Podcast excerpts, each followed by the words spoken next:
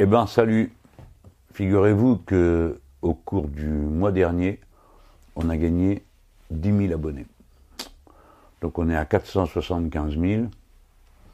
On va arriver un de ces jours à 500 000. Hein. Évidemment, c'est impressionnant. Merci. 126e édition de la revue de la semaine. Générique.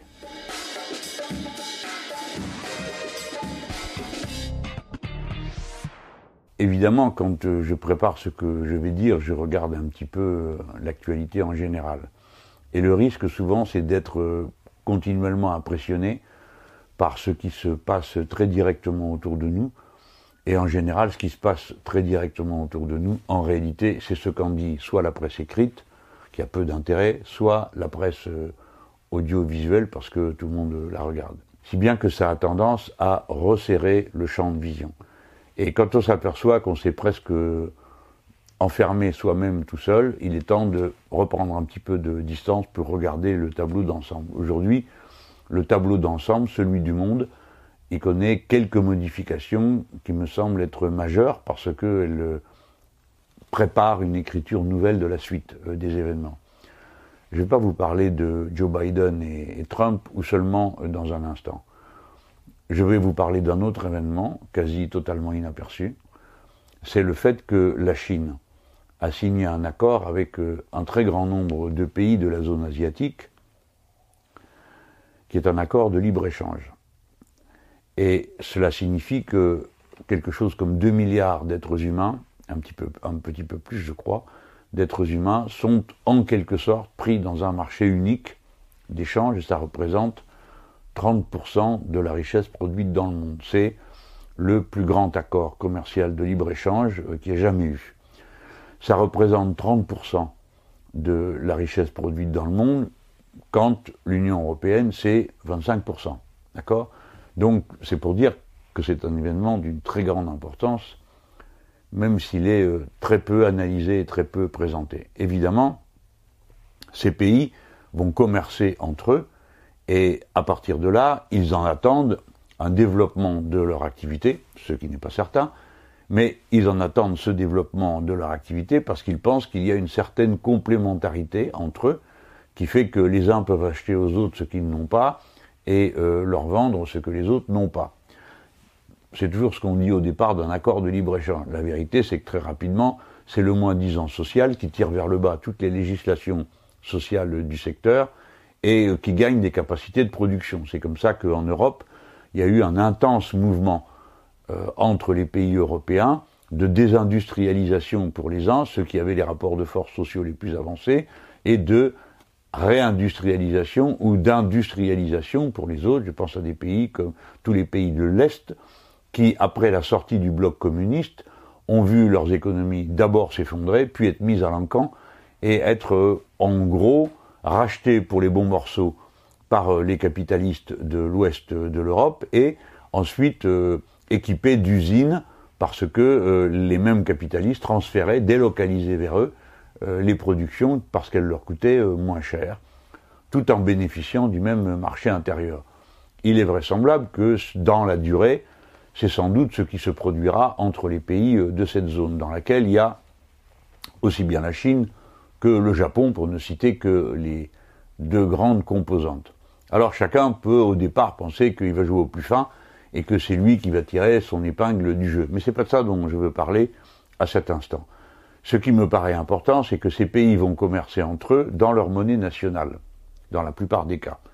Ce qui veut dire que la circulation du dollar, qui est une monnaie qui n'a pas, comme toutes les autres monnaies du monde, de contrepartie matérielle dans le pays où est produit le dollar, c'est-à-dire qu'il y a une masse immense de dollars dans le monde, mais que si tous ces dollars revenaient aux États-Unis, vous n'y trouveriez pas de quoi acheter pour cette quantité de dollars. Si bien que c'est une monnaie qui, si elle était ramenée à sa valeur réelle, connaîtrait une dévaluation gigantesque. Les États-Unis d'Amérique savent depuis de très nombreuses années que c'est leur point faible. Ils le savent depuis 1971 parce que c'est le jour où ils ont décidé c'était le président Richard Nixon, que vous ne pourrez plus échanger vos dollars contre de l'or. Alors vous me direz la belle affaire, vous n'aviez pas l'intention de le faire, d'ailleurs vous ne faites même pas de dollars, mais bon, ça voulait dire qu'à l'époque, les États-Unis étaient prêts à vous donner une contrepartie matérielle en échange de leur monnaie. Et le 15 août 1971, Richard Nixon décide que c'est fini et que le dollar vaut ce que vous croyez qu'il vaut, mais qu'eux s'en mêleront plus.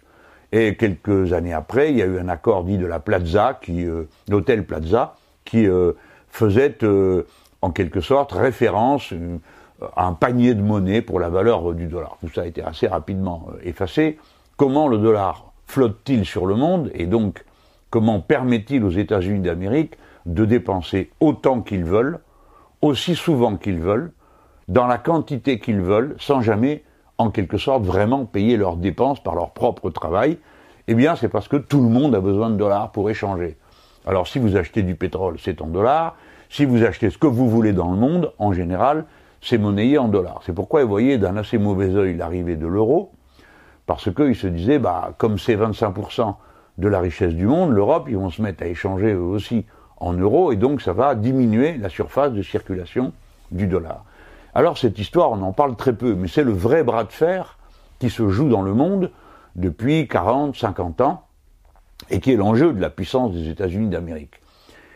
Alors cette affaire euh, a commencé à mal tourner quand un certain nombre de pays, dont la Chine et quelques autres, ont dit, bah écoutez, ça commence à bien faire parce que nous, on échange en dollars. Pour pouvoir échanger, on accumule des dollars dans nos coffres, mais on n'est pas les maîtres de la valeur de ce dollar. Et par conséquent, nous sommes à la merci des États-Unis d'Amérique qui peuvent décider tout d'un coup d'en euh, produire une très grande quantité, circuleront quand même parce que tout le monde en aura besoin. Et donc ils ont commencé à dire, bah, si c'est comme ça, on va se payer en monnaie nationale. Et notamment les Chinois et les Russes avaient dit, bah, on va se payer chacun dans notre monnaie. Alors ça, l'oncle Sam le vivait fort mal. D'autant, il avait des raisons de le, vivre fort mal, c'est que ces deux pays, en même temps, mine de rien, en gardant le sourire et un air très poli, petit à petit se débarrasser de leur stock de dollars dans leur banque centrale. Genre, nous on veut plus de ce truc, et donc t'as qu'à te débrouiller avec ça, nous on veut plus le voir. Les Russes ont pratiquement soldé la masse énorme de dollars qu'ils avaient, et les Chinois, c'était eux les plus embarrassés, parce qu'ils en avaient tellement que s'ils avaient tout revendu euh, contre d'autres choses, bah, ils auraient eux-mêmes provoqué une catastrophe. Donc ils ont assez habilement et de façon très rusée ils en vendaient, puis ils en rachetaient, ils en vendaient, ils en rachetaient, ils en rachetaient toujours un peu moins que ce qu'ils en vendaient, de manière à tenir le niveau, hein, et leur acquisition et pas se voler eux-mêmes en échangeant tout d'un coup. Et petit à petit, le trésor en dollars de ces pays a commencé à baisser. Et quand ça a commencé réellement à devenir quelque chose de méthodique et d'organisé, les agences de sécurité nord-américaines, les dirigeants nord-américains se sont rendus compte que ça allait mal tourner.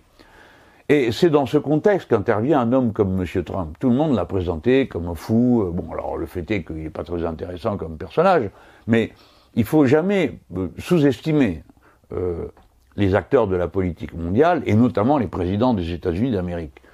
M. Trump était euh, sans doute un personnage assez dangereux, psychologiquement, mais c'est quelqu'un qui avait une rationalité. Quelle était son idée? Eh bien, puisque nous sommes faibles, se disait-il, parce que nous ne produisons pas, nous allons produire nous-mêmes davantage, et nous allons commencer à taxer tout ce qui rentre aux États-Unis d'Amérique, parce qu'il y en a ras-le-bol. C'est quand même nous, disait-il, qui faisons circuler tout ça. Il n'y a pas de raison qu'on se fasse dépouiller. Ah ben d'accord, mais vous aviez pas, vous aviez qu'à pas délocaliser toutes vos usines euh, en Chine au départ. Donc, peu importe, le résultat était le suivant. La volonté de Trump était de relocaliser les productions aux États-Unis d'Amérique en taxant tout ce qui arrivait de Chine et d'ailleurs. Vous avez peut-être suivi tous ces épisodes. C'est un moment de tension internationale. Et euh, Trump s'est dit, bah, puisque c'est comme ça, moi j'en ai assez des accords de libre-échange, je vais tous euh, les faire mourir. Alors par exemple, l'accord de libre-échange qu'il devait faire avec l'Europe, ouf, on a eu chaud, euh, il l'a passé à la trappe. Et puis il y avait un autre accord sur lequel il travaillait depuis des années, qui était dans la zone pacifique. Alors bon, vous autres depuis l'Europe, souvent vous oubliez que les États-Unis d'Amérique ont une côte atlantique et une côte pacifique. Donc les États-Unis sont un pays riverain de l'océan Pacifique et puis euh, à l'autre bout, bah, il y a la Chine, d'accord? Donc il faut bien voir le monde comme il est. Et dans tous les pays d'Amérique latine, il y avait un bras de fer terrible parce que les États-Unis d'Amérique disaient vous n'allez pas nous saouler avec vos accords locaux, vous allez rentrer dans mon bel accord euh, transpacifique, hein, et puis comme ça, euh, tout le monde sera content, heureux et joyeux. Alors bon, euh, il y avait beaucoup de pays d'Amérique latine qui disaient, bah c'est pas si bête que ça, parce que nous on échange beaucoup, avec les Chinois, ça pourrait arranger nos affaires, de pouvoir leur vendre ce que nous produisons. Et en effet des pays, ces toutes petites économies, sont très contents des Chinois parce que ils leur vendent d'un coup tout ce qu'ils ont, tout ce qu'ils font. Euh, mes amis, par exemple, uruguayens, m'ont expliqué, ben, nous, on produit euh, essentiellement de la viande, ben, ça tombe bien, on vend toute notre viande excédentaire, c'est-à-dire la quasi-totalité, aux Chinois. Donc ils sont très contents de ce genre de relation. Inutile de vous dire que quand moi je venais leur dire, écoutez, il va falloir me donner un coup de main contre les accords de libre-échange, ben, ils n'étaient pas très intéressés euh, à me donner raison, ce qui a été une surprise pour moi à l'époque. Alors là, il y a donc un accord de libre-échange qui évidemment se fait autour des deux économies les plus puissantes, la chinoise et la japonaise. Mais de loin, de très loin, c'est la chinoise qui est la plus euh, importante euh, dans cette zone du monde. Et ils vont donc échanger entre eux en monnaie nationale, je suppose, c'est-à-dire que quand les Chinois achèteront aux Japonais, bah, ils paieront avec de l'argent japonais, quand les Japonais achèteront à des Chinois, ben, ils les paieront avec de l'argent chinois. Ce qui veut dire que la masse de dollars en circulation va se rétracter s'il n'est plus utilisé dans cette zone pour les accords entre les pays qui participent à cette zone. C'est donc progressivement une construction politique qui s'opère autour de la Chine et à son avantage, qui se réalise, mais avec euh, les armes et les moyens de la compétition qui sont celles du capitalisme.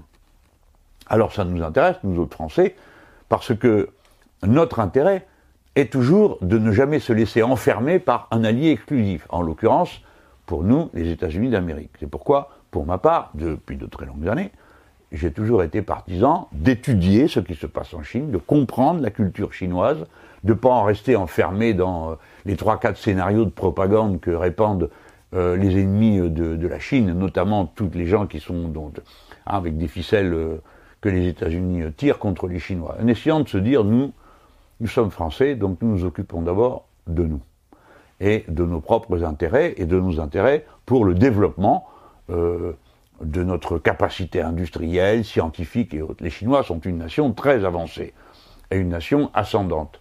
Les États-Unis d'Amérique sont une nation descendante. Donc, euh, pour une période, il faut s'entendre avec les Chinois dans de meilleures conditions qu'on ne l'a fait jusqu'à présent, au lieu de s'aligner stupidement sur les guerres des États-Unis d'Amérique. Mais ça, à la limite, peut-être que ce n'est pas le sujet encore d'aujourd'hui.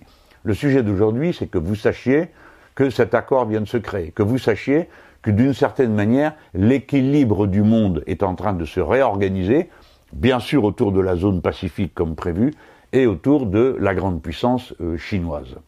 Et que vous sachiez donc, par conséquent, que les États-Unis d'Amérique, qui ne sont quand même pas dirigés par des imbéciles, euh, ne vont, vont sans doute très mal réagir. Ils ont déjà mal, réagi dans le passé, ils s'organisent, ils montent des campagnes contre les Chinois, avant ce qui leur passe par la tête, enfin ce qu'ils trouvent. Mais il y a des gens qui ont une pensée cohérente.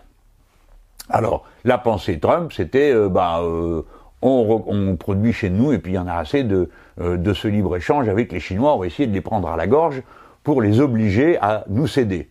Là, pas de peau, c'est raté. Comme ils ont créé, les Chinois, une très grande zone de libre-échange, ben, euh, les Nord-Américains ont plus la même capacité à étrangler les Chinois.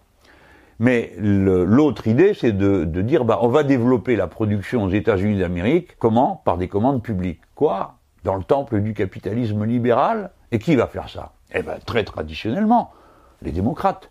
Parce que les démocrates, contrairement aux apparences, sont un parti guerrier, qui est toujours très euh, partisan des guerres, et puis euh, là, nous avons en quelque sorte l'aveu euh, qui a été fait par Madame Clinton, qui est une personnalité du mouvement démocrate. Hein. Il ne faut pas croire qu'elle n'existe pas entre deux élections, cette femme. Elle a fait une double page dans un des très grands quotidiens nord-américains en disant ben voilà comment on va faire. Et elle dit voilà, on va tout réorganiser, notre armement, on va jeter à la poubelle tout ce qu'on a. Alors ça, ça c'est pas une bonne nouvelle parce que la poubelle, euh, c'est les gens qui prennent leurs armements sur la tête. Quand les Nord-Américains euh, ont, trop de, déchets, les jettent sur les autres. Hein. Euh, c'est souvent comme ça qu'ils font dans, dans les guerres dont vous entendez parler, que ce soit l'Afghanistan ou la Syrie ou ailleurs, vous entendez parler parfois de déferlement euh, d'armes qui sont qui sont utilisées, des tomahawks, des, la plus grosse bombe conventionnelle du monde et de l'histoire de l'humanité, équivalente à celle d'Hiroshima, elle a été jetée en Afghanistan. Personne n'a plus jamais entendu parler, ni de pourquoi on leur avait jeté ça, ni de l'effet que ça avait fait. En tout cas, moi je me suis dit à ce moment-là, bah, ils ont trouvé une poubelle pour se débarrasser d'un armement trop compliqué à désamorcer, trop coûteux à désamorcer dans leur propre pays. Alors donc, le, Madame Clinton dit, bah, nous allons nous débarrasser de nos vieilles armes et réorganiser complètement notre armement pour le tourner face à ce qu'elle appelle euh, la menace chinoise. Quel est l'intérêt de ce genre d'opération? Bah, Évidemment, ça intimide euh, l'adversaire, mais c'est surtout une chose simple à comprendre. C'est que quand vous produisez des armes, bah, vous mettez en route toute une chaîne de production. Parce que pour faire des armes, bah, il faut des métaux, il faut de l'acier, il faut du cuivre, il faut, je sais pas quoi, moi, du caoutchouc, il faut, de toutes sortes de produits. Il faut donc euh, les amener, les traiter, les assembler, payer des gens pour faire de la recherche, et donc, ça fait en quelque sorte une courroie d'entraînement. Ça réactive l'activité économique du pays qui se lance dans cette économie euh, d'armement. Surtout quand le pays en question ne paye pas ce qu'il dépense, puisque le dollar va continuer à circuler dans le monde et que vous n'aurez jamais la contrepartie matérielle de ces dollars aux États-Unis d'Amérique. Donc c'est son idée.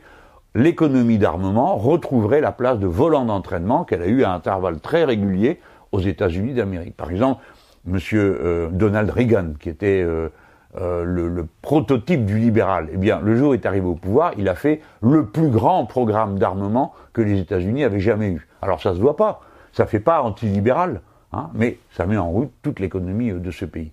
Donc nous sommes dans ce moment de l'histoire. Arrive Joe Biden à la tête des États-Unis d'Amérique, c'est un démocrate, et par conséquent, et c'est un démocrate bien à droite. Hein, c'est pas euh, c'est pas la tendance Bernie Sanders. Hein.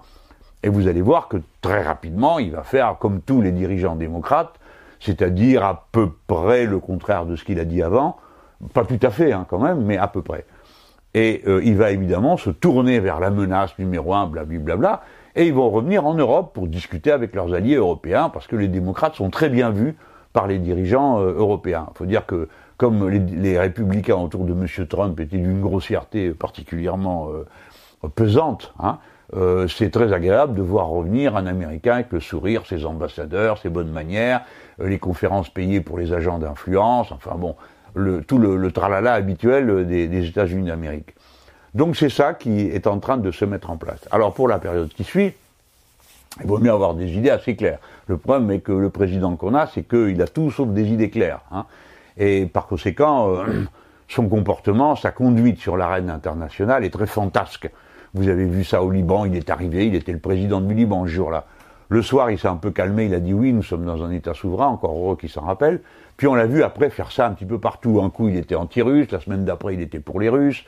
Euh, tout ça, bon, il, est temps que ça s'arrête parce que c'est pas à la hauteur euh, des enjeux pour notre pays, hein, qui peut pas être comme ça, une sorte de trublion euh, agité qui change d'avis. Il faut des directions de travail bien solides, bien fermes, Hein, et avec une obsession, être libre, être indépendant, décider par nous-mêmes. Le vrai sujet, c'est notre souveraineté. Donc dans ce jeu, il faut que notre souveraineté, au fond, et en définitive celle du peuple, parce si la France n'est pas souveraine, bah son peuple non plus, hein, parce que la France en tant que telle, ça n'existe pas autrement que par son peuple et son histoire. Voilà le cap qu'il faut qu'on se donne, et donc ça veut dire avoir d'autres relations avec les Chinois que celles que nous avons. Il est temps de bouger un peu, moins d'illusions, plus de sens pratique, moins de baratin sur euh, la prétendue souveraineté européenne qui n'est souveraineté de rien du tout, hein, et la France euh, indépendante, souveraine, réorientant ses relations internationales dans un sens qui garantisse sa propre liberté. Je voulais vous dire tout ça parce que les occasions d'en parler, c'est jamais, nulle part, sur aucun plateau de télé, ça intéresse personne. Euh, et puis c'est trop compliqué, certains pensent que c'est trop loin, et surtout beaucoup pensent que euh, comme le peuple est stupide, c'est pas la peine de lui parler de choses compliquées. Si bien que ceux qui devraient parler des choses compliquées, eux-mêmes finissent par ne pas les connaître et ne pas s'y intéresser, et deviennent plus stupides que ceux dont ils pensaient qu'ils étaient trop stupides pour les écouter. Hmm, vous avez suivi? Bon, en ce moment, en France, il y a une évolution euh, du régime. Alors, il était libéral, tout le monde le sait, et puis continue à l'être. Et puis, il est en train de devenir libéral autoritaire, ce qui est conforme à sa nature. J'ai fait une petite brochure sur le sujet euh, que vous pourrez trouver en ligne sur le site de la France Insoumise, c'est gratuit, hein. vous avez euh, vous le, téléchargez, vous l'imprimez si vous voulez ou vous le lisez sur votre tablette. on a bien bossé. Alors beaucoup de choses viennent du travail du groupe des collaborateurs, et puis ensuite on s'y est mis Hugo Bernalicis, Mathilde Panot et moi pour donner un cadre politique à expliquer les choses. Je tiens à tout prix à ce que vous sachiez que ça existe et vous trouverez le lien en bas à la fin de, cette vidéo. Cette évolution, c'est vers l'autoritarisme. Attention, c'est pas pareil que l'autorité. Parce que, au fond, tous, plus ou moins, on apprécie l'autorité. Euh, souvent, même ceux qui la dénoncent apprécient la leur, hein, d'autorité. Donc, euh, bon, mais on n'aime pas l'autoritarisme. L'autoritarisme, qu'est-ce que c'est? C'est une autorité qui n'a pas de limite. C'est-à-dire, personne ne peut euh, empêcher l'autorité de l'autre d'aller au bout de ses propres intentions.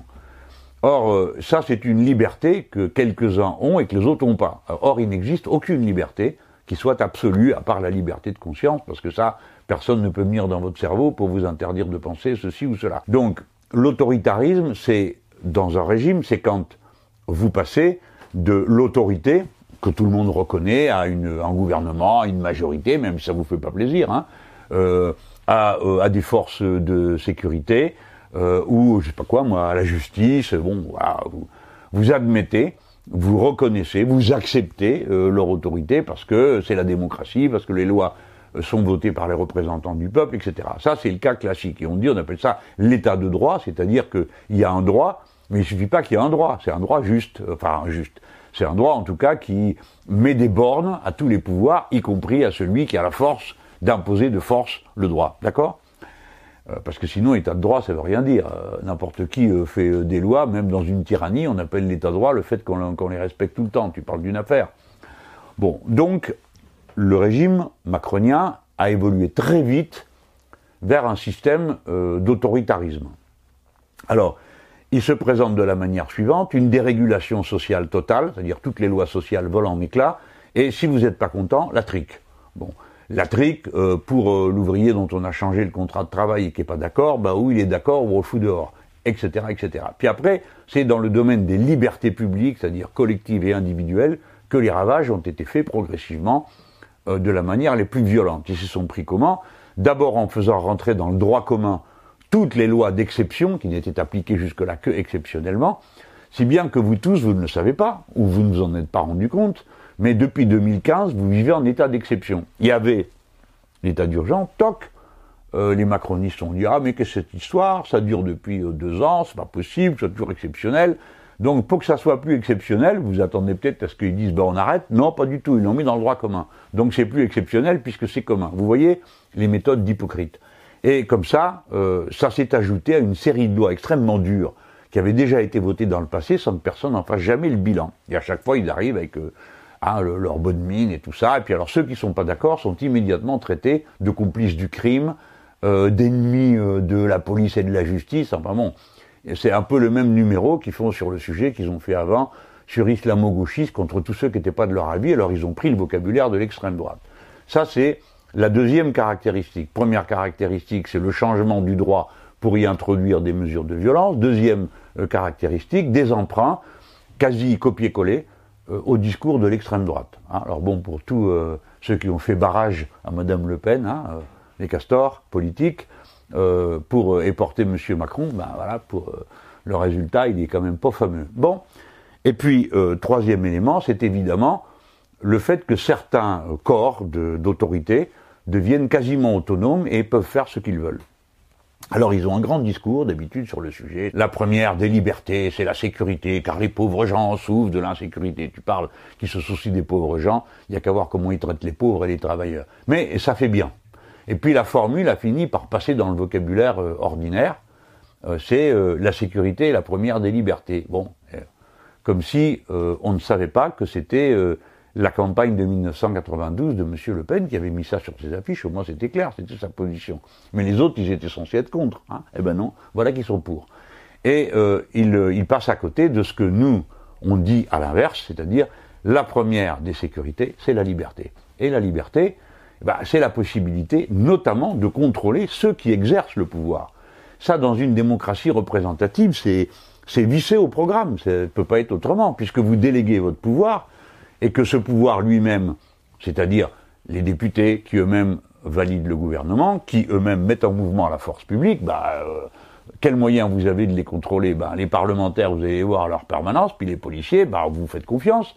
Et puis si ça va pas, vous comptez sur les journalistes pour vous le dire. Et puis maintenant, ben, il y a tous ceux qui filment dans la rue. Et évidemment, euh, c'est ce sujet qu'ont pris de plein fouet euh, le gouvernement de Macron, interdiction de filmer. Et euh, c'est cette loi qui est en train d'être votée. Mais c'est pas la seule. Hein. Juste avant, on a eu une loi à l'université. Et regardez bien l'université, c'est intéressant parce que qu'est-ce qui s'est passé?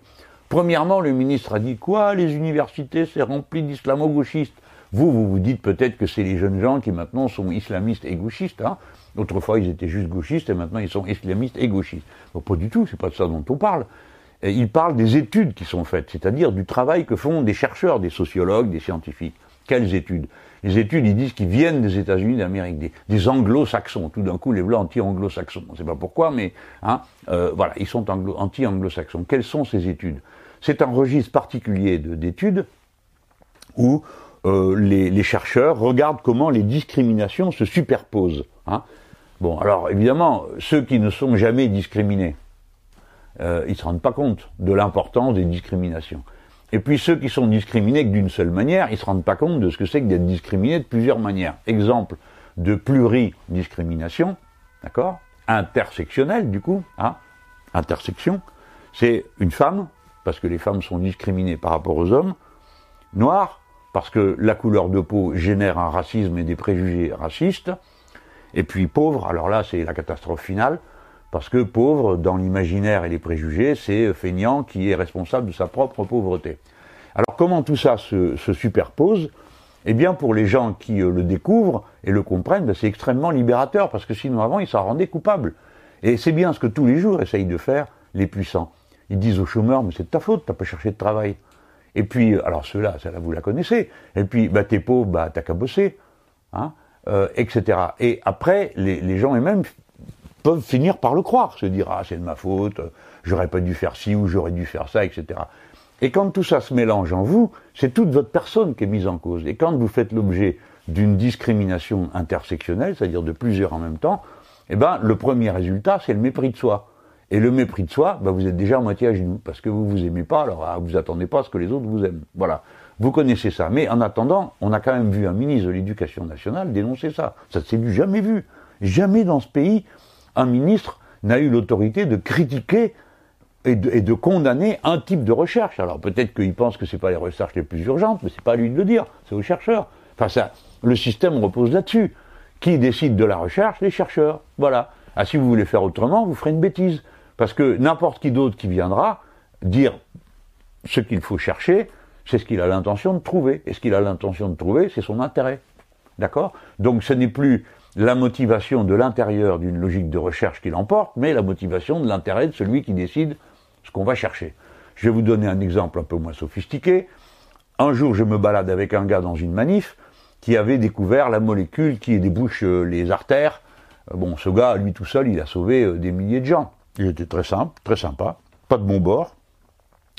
on n'était pas d'accord d'ailleurs sur plusieurs sujets. Et je lui dis, et comment ça se passe maintenant? Il me pas, pas, pas. Il me dit, ça va pas du tout. Parce que quand on a les budgets de recherche qui arrivent, on dit bon ben qu'est-ce qu'il y a sur la table? Alors par exemple, il y en a un qui dit ben moi euh, je suis en train de chercher euh, un médicament pour euh, rendre la vue à ceux qui y voient pas. Ah ouais ouais c'est bien ça, c'est une bonne idée.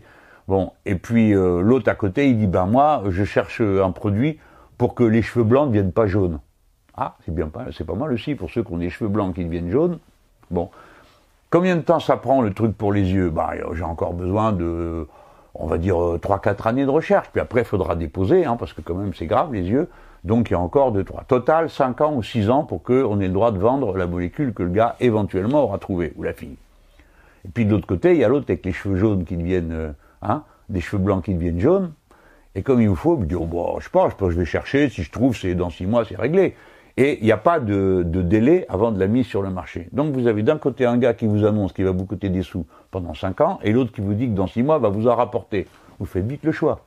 Et c'est ce qui se passe.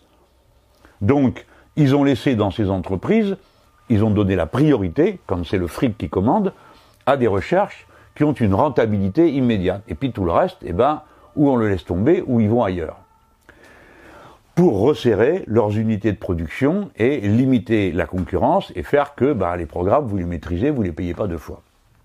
Voilà les amis, pourquoi la recherche doit être libre et pourquoi ce sont les chercheurs qui doivent chercher et pas les capitalistes. Hmm, d'accord On comprend tout de suite pourquoi si on a suivi ce que je viens de raconter. en tout cas, en France, le ministre de l'Éducation nationale, qui lui est un grand ami des laboratoires privés, qui est un excellent ami euh, des écoles privées, et plutôt hostile en général à l'école publique, quand on regarde sa trajectoire depuis euh, des années, bah, lui, il a dit, ah ben non, il y en a marre de ces recherches, euh, parce que l'islamo-gauchisme, l'islamo-gauchisme a bon dos, on supprime des branches de recherche, parce que bon, vous savez ce que disent toujours les rustres, hein, ah, à quoi ça sert, bon, ou bien, ah ben t'as assez cherché, maintenant faut trouver. Vous avez toujours des imbéciles qui ont ce genre de, de, comportement à l'égard des choses délicates de l'esprit, parce que la recherche, pour le coup, hein, je vais vous dire une chose qui a peut-être choqué certains d'entre vous, il y en a qui cherchent à même pas quoi. D'accord Ils cherchent, et puis en fait, ils trouvent autre chose. C'est ça l'histoire de la recherche. Parce que l'esprit, il se laisse pas mettre comme ça en rang. Hein. On avance, et puis en cours de route, on trouve des choses et d'autres. Alors, euh, donc il y a ça, et puis, euh, ça c'est le côté brutalité. Puis pour être bien sûr de bien tenir tout le monde, ils viennent de changer encore une chose. Dorénavant, un gars ou une fille qui veut devenir professeur d'université, avant, il fallait que le conseil de sa discipline, je sais pas, moi, il fait des maths, c'est les matheux, il fait de l'anglais ou une langue, c'est le conseil dans la langue en question, qui disait qui passait. Alors, on pouvait faire plein de reproches à ce système en disant, oui, tu parles, c'est entre eux, c'est de l'entre-soi, etc. Bah, bon, D'accord, pourquoi pas? On peut imaginer d'autres solutions. Mais là, d'entre eux est la plus tordue. La solution, c'est le président de l'université, dorénavant, décidera que le conseil académique, c'est-à-dire ce qui concerne le, conseil de spécialité, soit d'accord ou pas. Donc, viens manger dans ma main, mon petit, hein, et je te dirai euh, quelle promotion tu auras. Donc, c'est le principe de favoritisme, la combine, le, pour le coup, l'entre-soi euh, de celui qui est en place et qui prépare soit le renouvellement de son mandat, soit que sais-je encore, qui va fonctionner. Donc, c'est très nuisible à la recherche et à la science qui doit être libre. Et comme si ça suffisait pas, ils viennent de décider que si jamais il y a du bazar dans une faculté, eh ben vous serez puni. Alors, ce que vous savez peut-être pas, c'est que la liberté dans les universités, qui fait que les policiers rentrent pas, c'est un laxisme de mai 1968, ben non, ballot, ça date de 1231, d'accord? Au XIIIe siècle. Et euh, c'est une bulle d'un pape qui a décidé que la force armée rentrerait pas. Alors, l'attention n'était pas parfaitement pure, hein, c'est que euh, dans ces universités, on y étudiait aussi euh, la religion. Mais en tout cas, voilà, ça s'est passé comme ça. Et depuis, eh ben, ça plaît ou ça plaît pas, il y a eu toutes sortes d'histoires. Hein. Depuis 1231, euh, j'aime mieux vous dire qu'il y a eu des épisodes où moins 68, c'est pas le pire. Hein. il y a eu des choses un peu plus saugrenues. Bon, mais c'était comme ça. Eux, terminé. Alors il dit, mais non, c'est parce qu'on a voulu faire, mais monsieur Mélenchon, vous exagérez.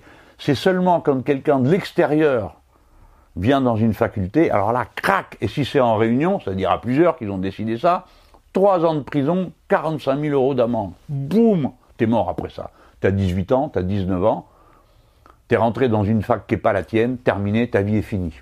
Parce que tu fais de la prison ferme, c'est ton casier judiciaire, et t'es tué par les amendes. D'accord? Voilà ce qu'ils ont décidé. On a toujours tort de croire qu'on va régler leur compte aux jeunes à coup de trick. On a toujours tort de le faire parce que ça crée une société d'une violence euh, encore supérieure. Donc le macronisme, c'est un régime autoritaire dans tous les domaines. Là, ils sont en train de voter la loi pour interdire qu'on filme, la loi pour donner des pouvoirs de police aux agents de sécurité, etc., etc. Ils viennent de voter la loi pour punir les étudiants euh, qui vont d'une fac à l'autre. C'est un régime autoritaire, violent, et je termine là-dessus, qui a pour objectif toujours de criminaliser ses adversaires. Alors, les syndicalistes, vous avez compris, ils prennent cher en ce moment. Les écolos, pareil. Je veux dire, les écolos qui sont dans des luttes, genre Bure, euh, contre la poubelle nucléaire, etc., ils prennent cher. Nous, en politique, on a pris cher. En tout cas, nous, les insoumis, euh, quand même, hein, vous vous rappelez, les perquisitions, les machins, tout ça. Euh, bon. Et puis, la criminalisation, eh ben, c'est la criminalisation des étudiants qui protestent, la criminalisation en les battant, en les éborgnant, en les mutilant, comme ça a été fait pour, euh, pour les Gilets jaunes, et leur punition massive, et sans arrêt, il est question de criminaliser. Et puis quand ils ne le font pas par la loi, ils le font avec leur bouche. C'est comme ça que M. Darmanin ment, il va à la télé, il dit euh, il faut remercier les forces de l'ordre au lieu de les insulter comme fait M. Mélenchon qui file un mauvais coton. C'est odieux de procéder comme ça. Pourquoi il dit que j'insulte les forces de l'ordre? Non, non, non, mon petit bonhomme, je n'insulte personne. Je ne suis pas d'accord avec cette forme de police que vous organisez, M. Darmanin. Et si nous gagnons, nous en organiserons une autre de forme. Ça sera plus ça. Au lieu de faire euh, du bruit avec votre bouche sur le terrorisme, on le combattra avec des méthodes plus efficaces c'est-à-dire des méthodes où le renseignement humain jouera le premier rôle, et pas vos gadgets électroniques coûtent un fric fou. Hein. La Cour des comptes a, fait les comptes, ça fait 9 milliards depuis 5 ans consacrés à tous leurs gadgets. Pourquoi, s'il vous plaît? Est-ce que les résultats sont si probants? Non.